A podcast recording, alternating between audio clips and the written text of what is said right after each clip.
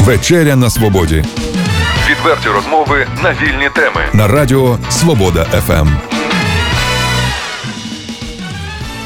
В ефірі Радіо Свобода ФМ, а програма наша називається Вечеря на свободі.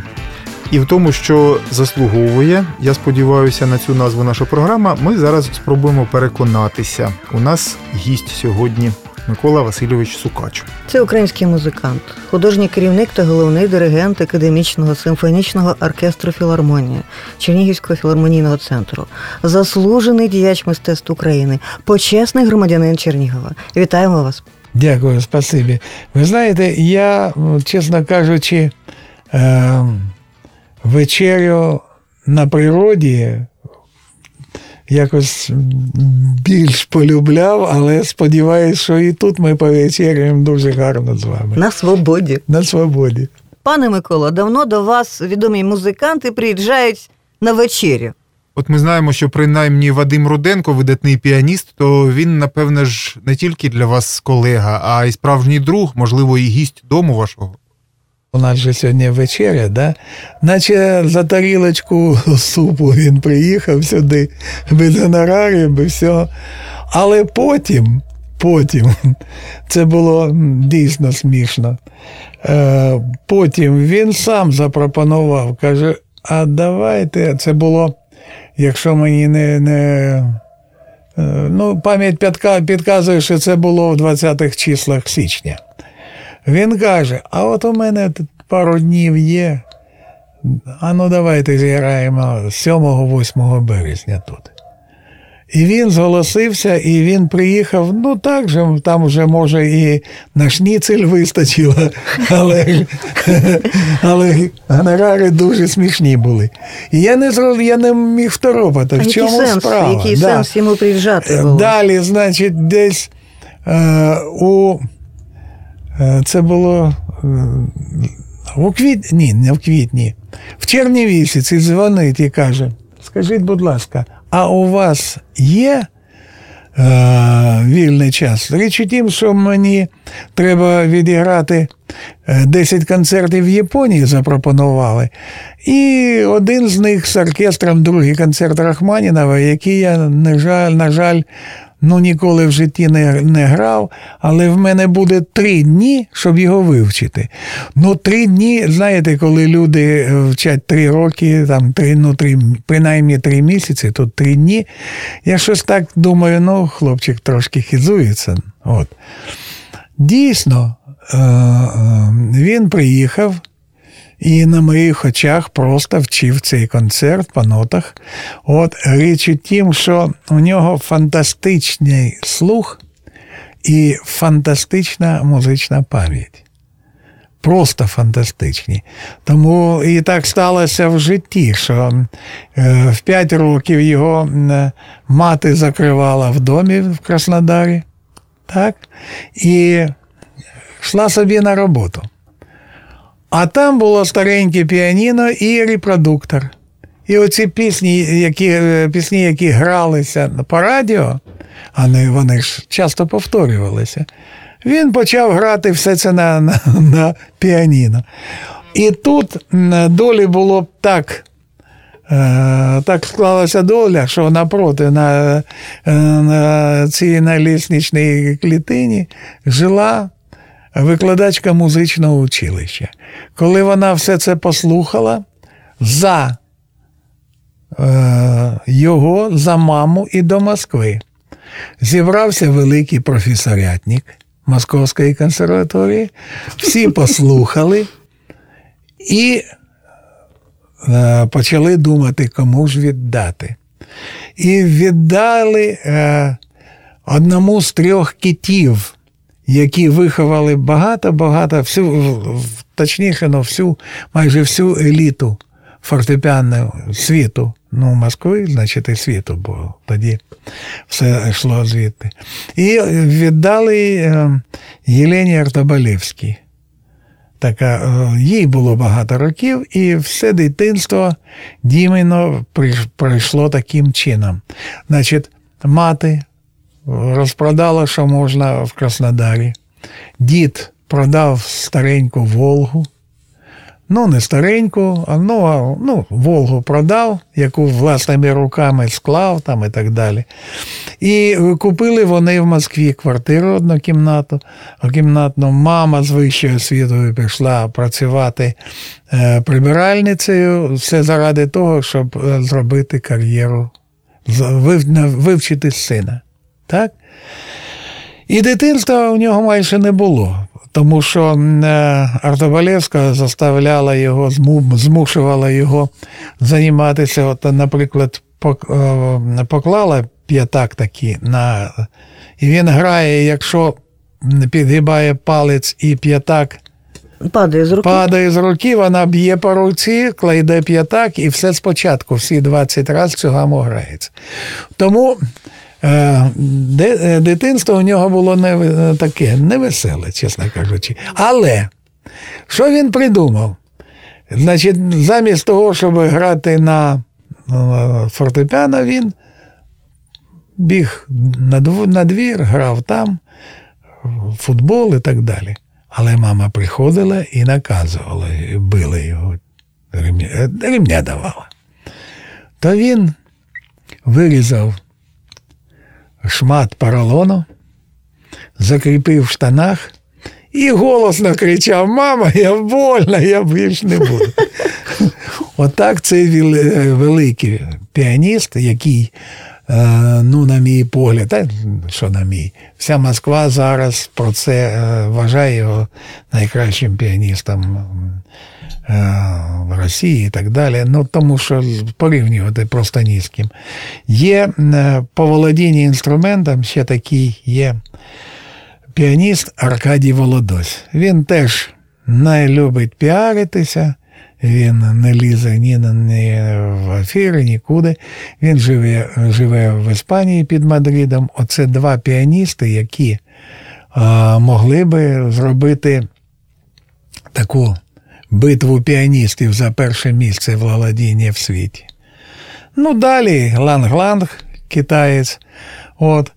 Я маю на увазі не музичні уподобання, а володіння саме інструментом.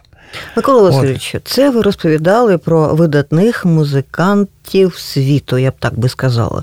А ага. я хочу повернутися до вашої особистості. Так, пробачте. Е, я ви задали такий такий тонус, от я вже, можна сказати, півстрави з'їв. От, е, Це була е, тема е, популярності оркестру за кордоном в світі. Оце для мене саме головний критерій. Вадим Руденко, який 16 років поспіль грає з оркестром. І я не міг зрозуміти спочатку, в чому справа. А потім, ну, десь це було років сім, десь так, сім-шість тому. Ми були з ним в Каїрі, і після концерту е, зайшли е, в такий в ресторанчик арабський. От там була велика компанія, така шанувальників, і він сказав. Там, до речі, був один араб, професор професор, е, професор Паризької консерваторії. Він сказав, що у нього такий оркестр. Е, е, я каже, не розумію, як вони зі мною грають. Тому що я хочу швиденько, я граю швидко, і вони зі мною. І я не розумію, як це у них виходить. Чому? Чому так сталося? Е, тому що коли він зіграв е, перший раз, е, він, я так думаю, що він зрозумів, що він грав, як він хоче грати. Бо все життя він грав під оркестри. І диригенти, і оркестри не могли е, е, призвичаїтися тому часу, який він тратить. Тобто він грає настільки швидко і настільки е, повільно, що все це, особливо швидко, воно йде, ну так би мовити, не не встигають люди реагувати. А пробачте, а як же так виходить? Тобто, ну поділіться е, секретом, е, А як річ- можна виховати такий оркестр? а річ у тому тоді була, е, що е, е, оркестр починався з нуля. І музиканти практично не мали досвіду. І знаєте, як маленькі діти не знають, що важко, а що не важко.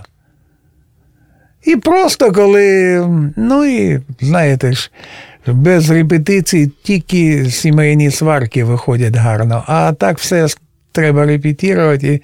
І сьогодні, до речі, дуже важка репетиція була, дуже важка. Таке життя.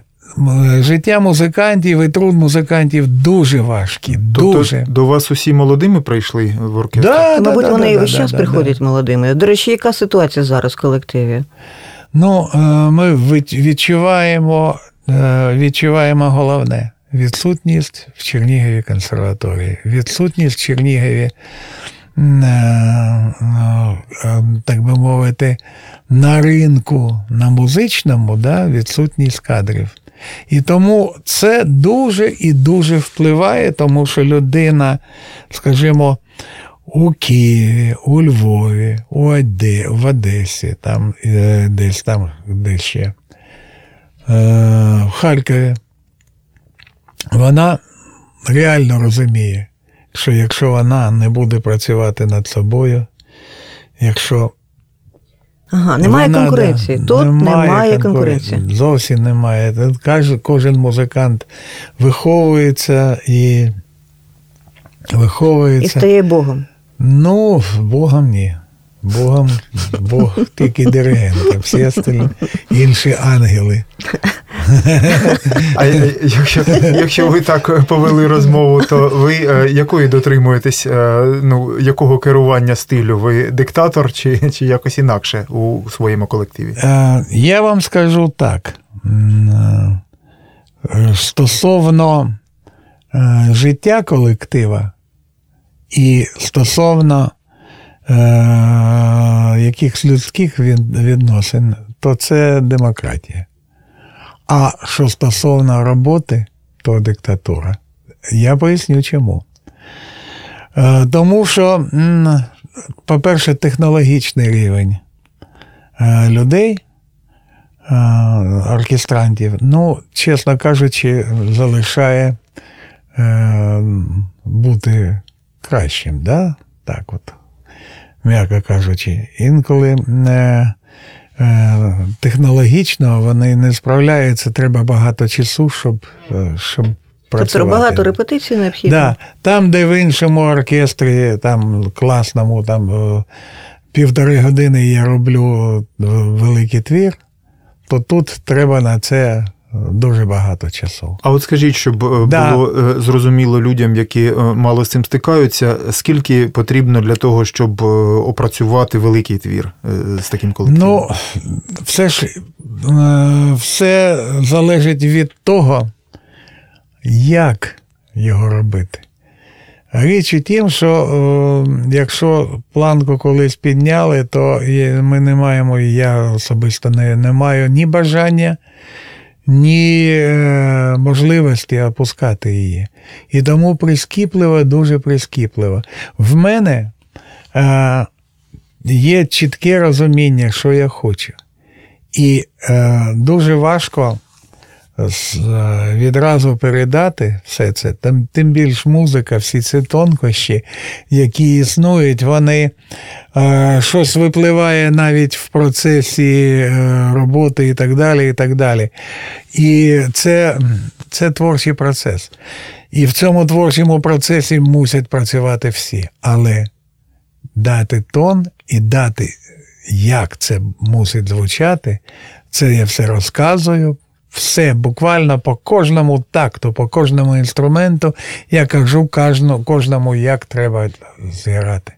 І коли це все е, переплітається і якось так дифузує друг друга, тоді з'являється музика. А коли, коли диригент не знає, що він хоче, то процес цей значно швидший.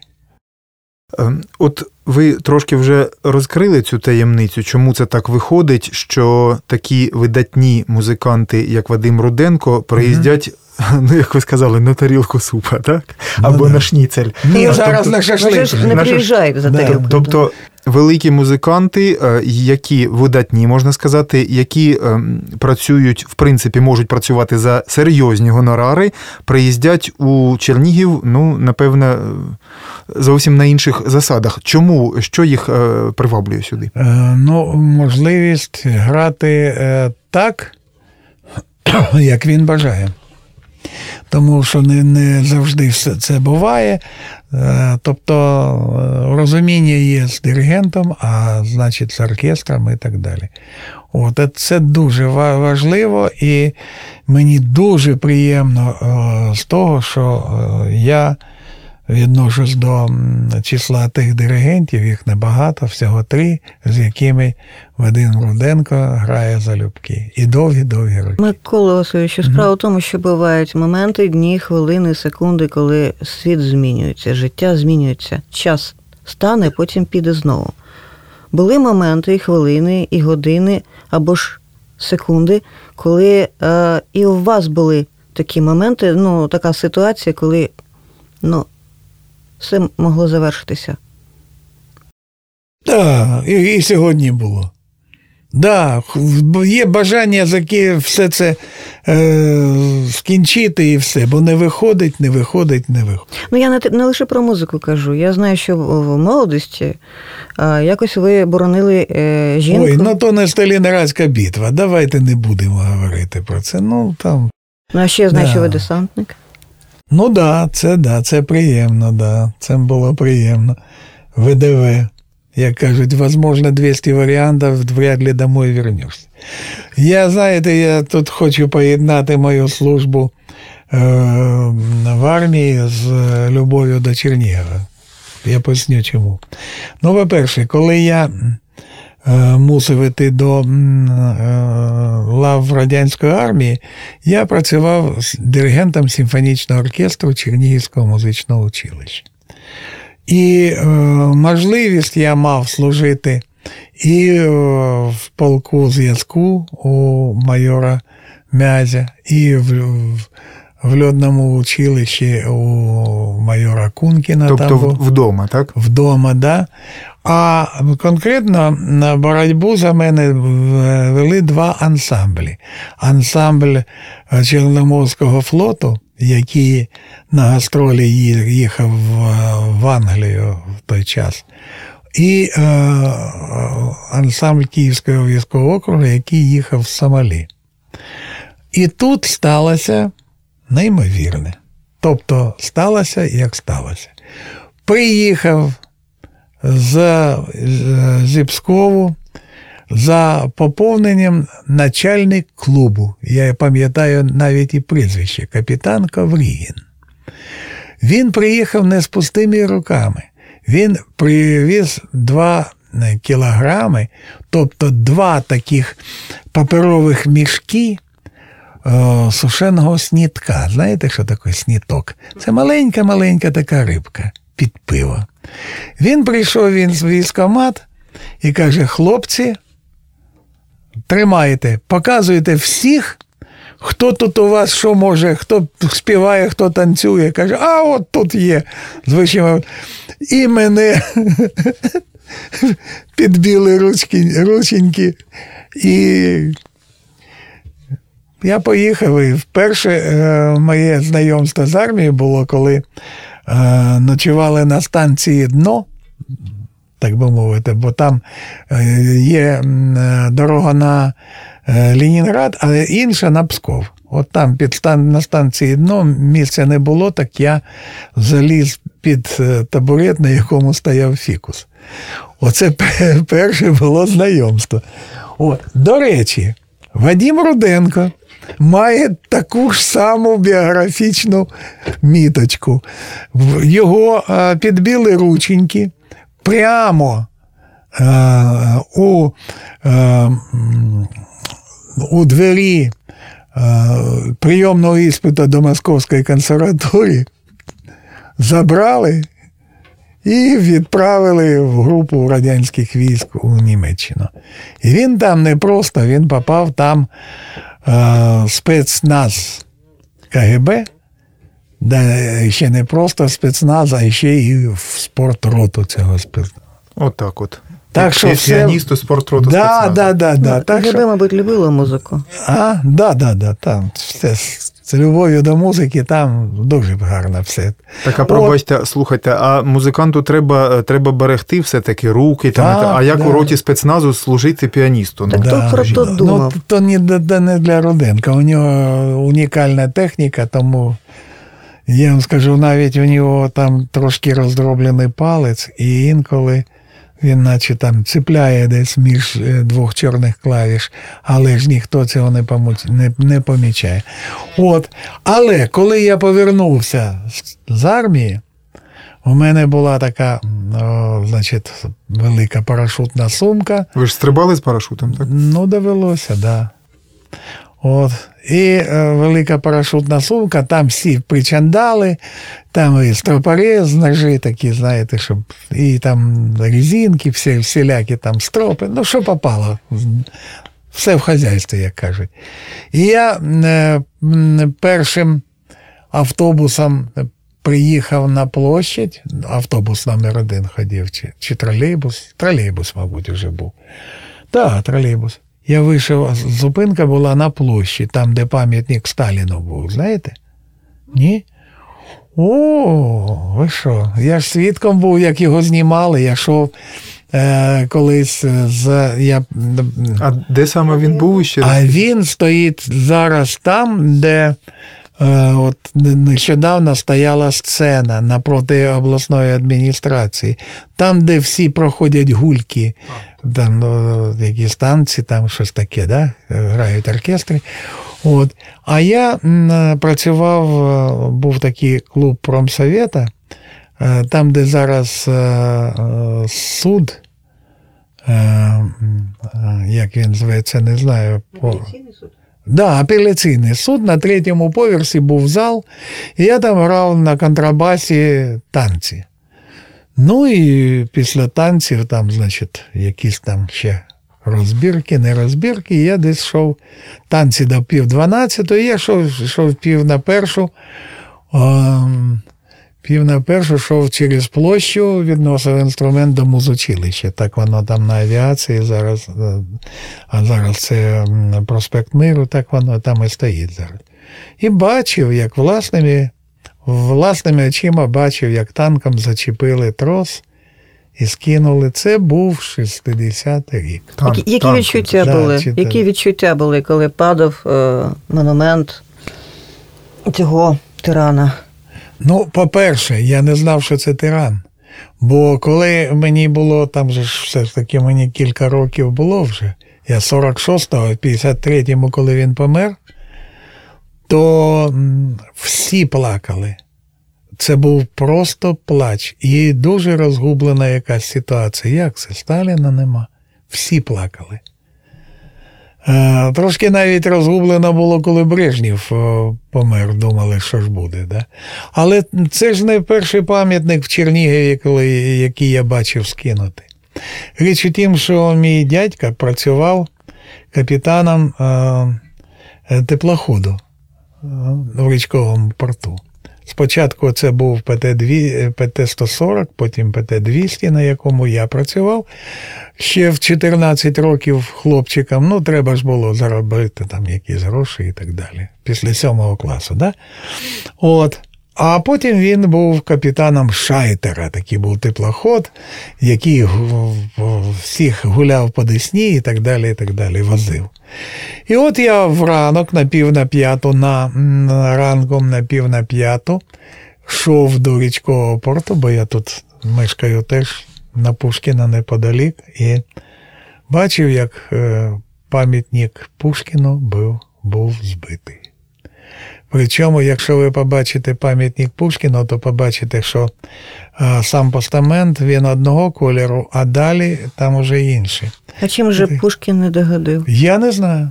Це Оце хуліганство, можливо, якесь. Я було? не знаю. Я не знаю, що це могло бути, але я бачив сам своїми очима. Ну, мені було 14 років, я не вдавався в політики ні- ні- нічого.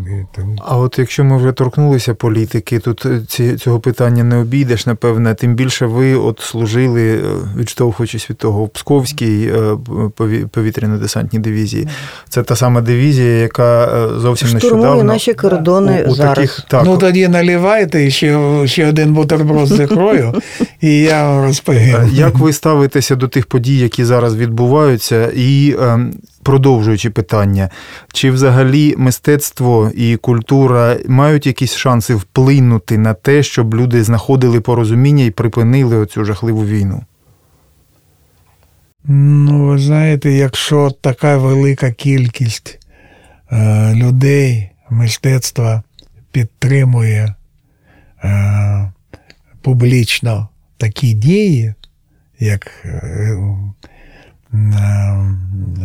Ви говорите про Криму і так Ага. далі, да? От, то я думаю, що ні. Тому що е, тут навіть мова не йде в тому, що ці люди думають. Вони, вони бояться, можливо, виказувати вони, свою ні, думку. вони не бояться, вони укрита. Вони мають бренди. От чому е, той же Башмет проголосував, чому той же Співаков? Ну, до речі, ви казали, що Чому? в особистій розмові він Правда? е, ну, він, жалкував да, про він жалкував, він, він сказав, що він нічого не підписував, то за нього підписали, він був в тому. А, він На в лікарні. Це, Мгм. да. Річ не в тому. Це ви про Башмет, пробачте? да, да, Башмет, так? І е, Гергієв, ясна річ, Мацуєв. Чому? Тому що вони мають бренди і великі бренди на те, щоб їх колективи існували. От. Великі бренди. Це ми говоримо про що? Що А- музика і політика несумісні речі? Зараз одну хвилечку. Але, наприклад, ніколи не підписався Плітньов і не підпишеться. І у нього бренда немає.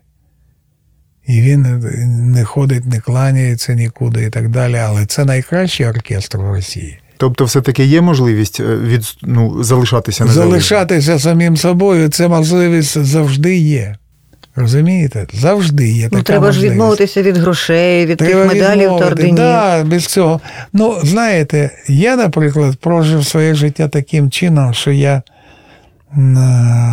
якось усвідомив, мабуть, колись, коли поранення ці були, у мене якось так переоцінка цінностей така сталася. От ви розкажіть про те, як ви жінку врятували Та ні, ні, ну, ну, ну, не і отримали в Ні, серці ну, сім е, Та ні, в ножем. серце, в серце є одно поранення, а інше там. ще Сім разів вас, здається, ні, штрикнули ножем. Навіть здається, більше. більше. Ну, не, неважливо. Ага, Е, неважливо. І, ва- і е, я от прийшла, пройшла переоцінка цінностей, і я зрозумів, що треба робити тільки те, на що ти. На що, на, що, що- не йде, Що душа просить. е, що не йде з, в дисгармонії з твоєю совістю. Тому що ти можеш е, ввести в оману кого хочеш, кого хочеш, але самого себе ти ніяк не введеш. Оце таке кредо якось по життю було. І такі люди є, які, е, е, ну скажімо, Познер, да, який е, прийняв там зап- запрошення на передачу, знаючи про те, що всі, тре- все треба всіх запрошених, треба буде узгоджувати і так далі. і так далі. Він все це розумів, але для нього це було, так би мовити, другорядне. Тому що першорядне була можливість ем, донести свої думки до, До глядача. Да, до І він був готовий Да. йти на компроміс. Да, на компроміс, да. Є компроміси, заради яких ти, ти мусиш щось робити. Заради оркестра я мушу робити якісь компроміси і власні, і так далі. І це сталося так, що е, дуже багато гастролей. Я просто перестав просто їздити, тому що це як дитя без лазу значить, е, без няньки, значить без лазу. Це постійна така кропітка, постійна, нудна, е, енергійна робота, в якій, в якій тільки, тільки трошечки слабинка і вже не буде. Ну, з російськими музикантами ви спілкуєтеся часто зараз. Е, наскільки вони відверті, щирі, що вони кажуть, якщо кажуть? Е, Вони ви розмовляєте про, про події ці зараз на Донбасі і так далі? Ну, ви знаєте, зараз уже ні. Зараз уже все стало давним-давно ясно. Ну, з тим, з тим же Вадимом Руденко ми. Е, е, знаєте, я вам скажу, така міцна, така шалена пропаганда. От, наприклад, Діма е, Вадим Руденко жив, мешкав в Києві. У нього там була е, приміщення, він мешкав. І на Майдані він був сам. Атмосферу Майдана 14 року він сам бачив. Потім він поїхав до Москви, і через тиждень ми з ним по скайпу розмовляємо. Він каже: Ти знаєш, я спіймав себе на думці, що ж ці українці сволочі роблять. А потім думаю, стоп, та я ж там був, я ж там. Тобто за тиждень пропаганди, за тиждень людина, яка бачила все власними очами, змінилася. Тому, е, тому е, е, важко сказати, е, є люди, які піддаються, є люди з такими переконаннями, що їх дуже важко вмовити, і так далі. і так далі. Ну, на щастя, з усіма з тими музикантами, з якими я спілкуюсь, вони розуміють, що і Путін це не панацея від всіх російських бід і так далі. і так далі. От, тому ну, ну таких, знаєте, е, таких вчинків, як Пореченков, чи якісь таких висловів, як всі ці е, горлопани на, на передачах, немає серед них. Микола Васильович, у нас є традиція взагалі-то гості, коли приходять до нашої студії, ну, звісно, вони приносять. щось бажають новому Радіо Свобода ФМ та нашій програмі Вечеря на Свободі. Ну, по-перше, сама назва Свобода, вона надихає на е, якусь таку е, спонтанність, легкість, невимушеності спілкування, е, доброзичливості. І незважаючи на всі часи, які, е, які є, будуть і були, оптимізму. Оце, я думаю, головна риса мусить бути в нашій е, медіа, в усіх медіаструктурах, тому що стільки негативу і стільки горя і трагедії, яке зараз е, навалилося на долі людські, і на воно потребує е, якогось медіалікування. Воно потребує якихось таких слів, які могли могли би замінити е, цих проповідників, пасторів і, і інших всю цю е, братію, яка веде до е, е, релігійних обрядів, е, уводить людей від реального життя. Тому цей оптимізм медіа він направлений, мабуть, мусить давати приклад цим людям, як, як я вам бажаю цього. Микола Васильович Сукач, е, гість, з яким надзвичайно приємно спілкуватися, цікава людина, і е, фактично один із е, ну, таких от дуже для нас зараз визначних діячів, мені здається, в музичному мистецтві Чернігова. Але, Микола Васильовичу, ще хотів спитати, от якісь от такі от речі, можливо, б якісь більш-менш е, конкретні, які б, можливо, зацікавили ну, багато, кого, я так сподіваюся, з любителів музики. Як ви вважаєте, ваше, е, ваші спостереження за тим в Україні зараз є е, цікаві для виконання композитори гарного рівня? Е, Нова музика пишеться класична для виконання придатна зараз, щоб вона була і сприйнятна для сучасного слухача, і разом з тим на тому рівні, який, який би відповідав рівню кращих таких колективів. Ну, ви знаєте, е, прийнятна е, слухачеві. Е, музика сучасна, вона більш більш заставляє замислитися, задуматися. Вона вона більш інтелектуальна. Тому до цієї музики треба рости. От. А у нас багато дуже талановитих молодих композиторів. У нас прекрасні е, метри, той же е, Євген Станкович, Валентин Сильвестров, які мають світове ім'я, і яких музика дуже дуже красива. І тільки взяти Сильвестрова реквієм є Олені, дружині там. От, І е, так далі. Але є і такі, знаєте, тенденції, які на мене дуже дивують. Не в сучасній музиці, а в пропаганді музики. Наприклад, у нас на День Незалежності був концерт, в якому а, приймав участь е, молодіжний а, е, симфонічний оркестр. І а, люди народжені ровесники незалежності, так? 25 років. Ну, плюс-мінус там, рік-два. Цей молодіжний оркестр був зібраний. От, Диригував їм Кирило Карабець, наш е, е, диригент, який працює в Європі довгі роки вже, молодий диригент. От, І тенденції, які почалися зараз, мені не подобаються. Чому? прозвучав е, концерт для фортепіано з оркестром Петра Чайковського, частина третя. Е, в виконанні чудового українського піаніста, чудового, який мешкає довгі роки у Великій Британії, Олексія Гринюка. Але ведучий пан Сергій, який готував цю програму, він взяв е, таку річ, як розказав, що е, Могилянську академію закінчив е, Чайка.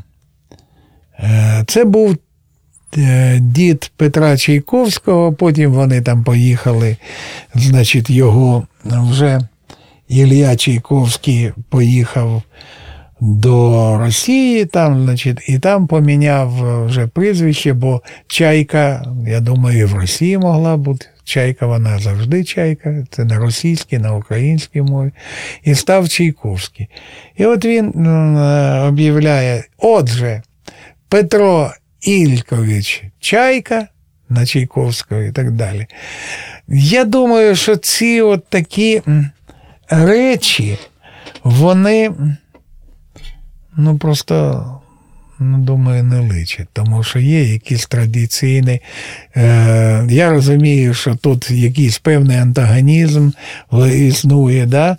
Е, як існував колись антагонізм між митцями Петербурга і Москви і так далі. Зараз він штучно роздуваний антагонізм е, з обох боків да? Е, на на все на, на, на сучасність.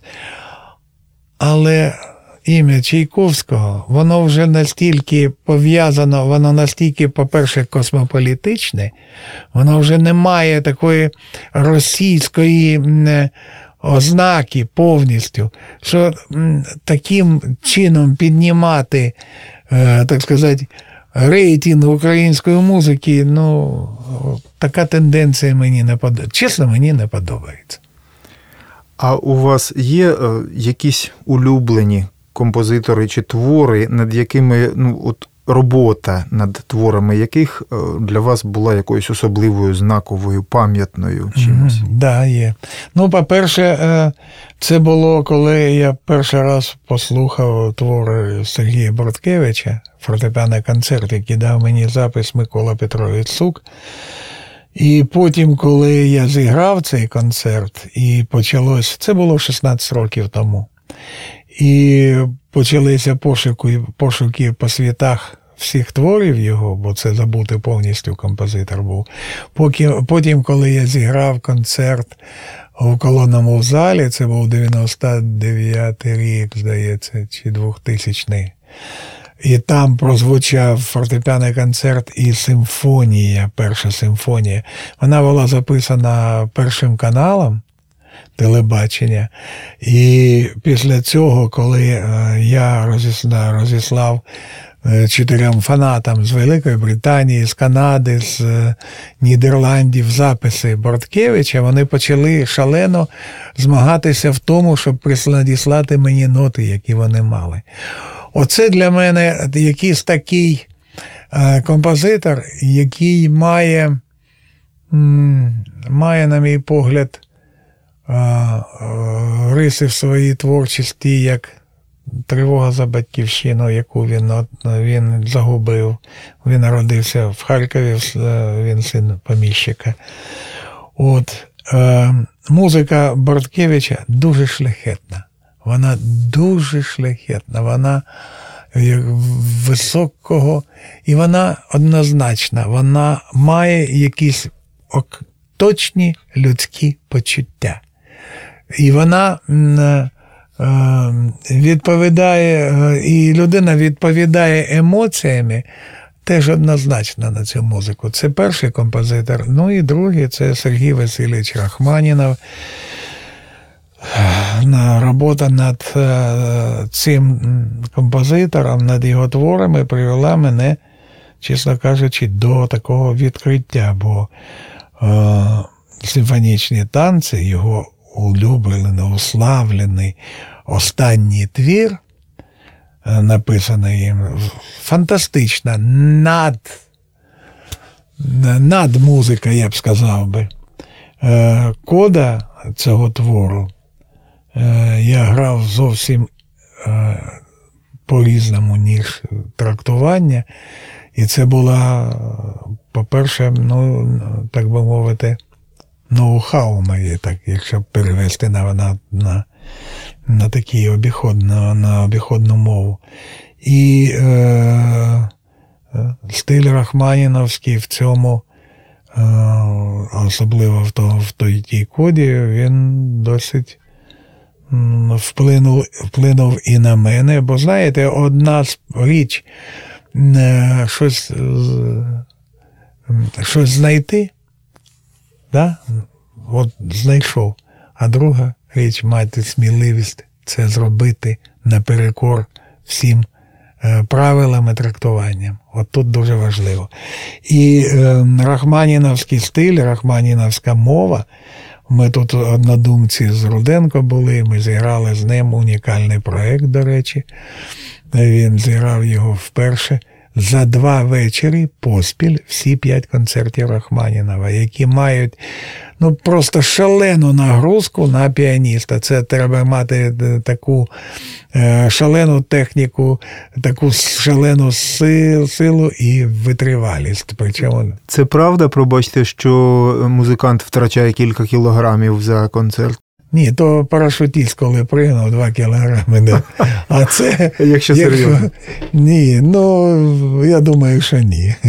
Микола Васильович, запитань так багато. Я дивлюся, що ми з вами і до ночі все не поговоримо. Ну, так. Тому, тому, тому я думаю, що нам прийдеться обов'язково з вами зустрічатися знову і знову. Принаймні, ми вас дуже запрошуємо. Спасибі велике. Мені теж було дуже приємно після е, такої тривалої і складної репетиції трошки відпочити в приємній компанії і скуштувати щось таке, чого я дома не їв.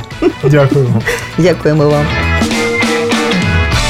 Відверті розмови на вільні теми у програмі Вечеря на свободі Тричі на тиждень у понеділок, середу і п'ятницю о 18.00.